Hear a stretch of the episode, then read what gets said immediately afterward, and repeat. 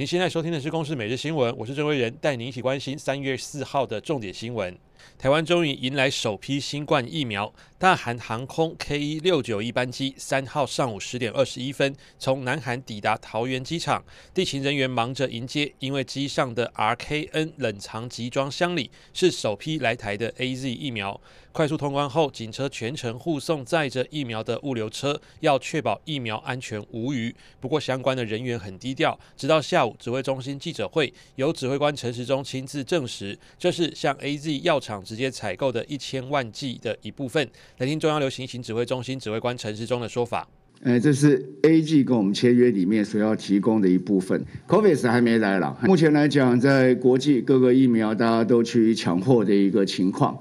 好，那连供应商本身到底能够哈，在这个比较现在比较紧迫的时间能够提供多少，其实大家也都没有把握。我接到信息的时候，应该是看九点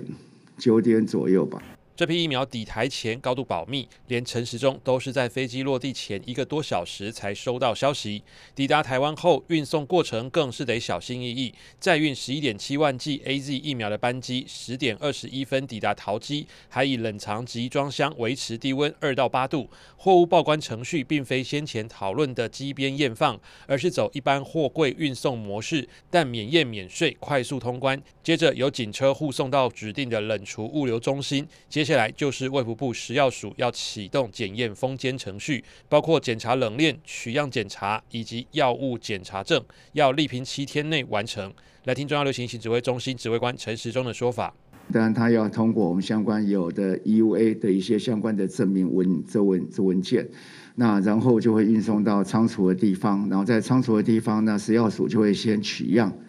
好，那然后就是保证这里面不会。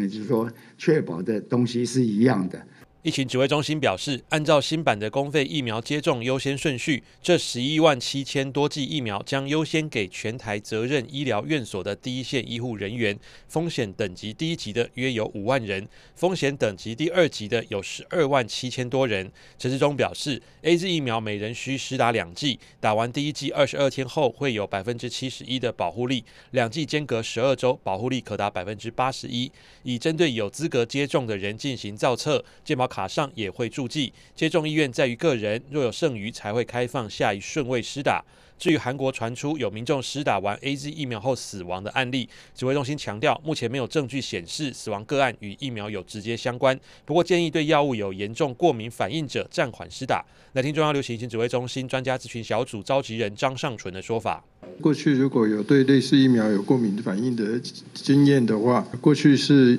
对某些药物会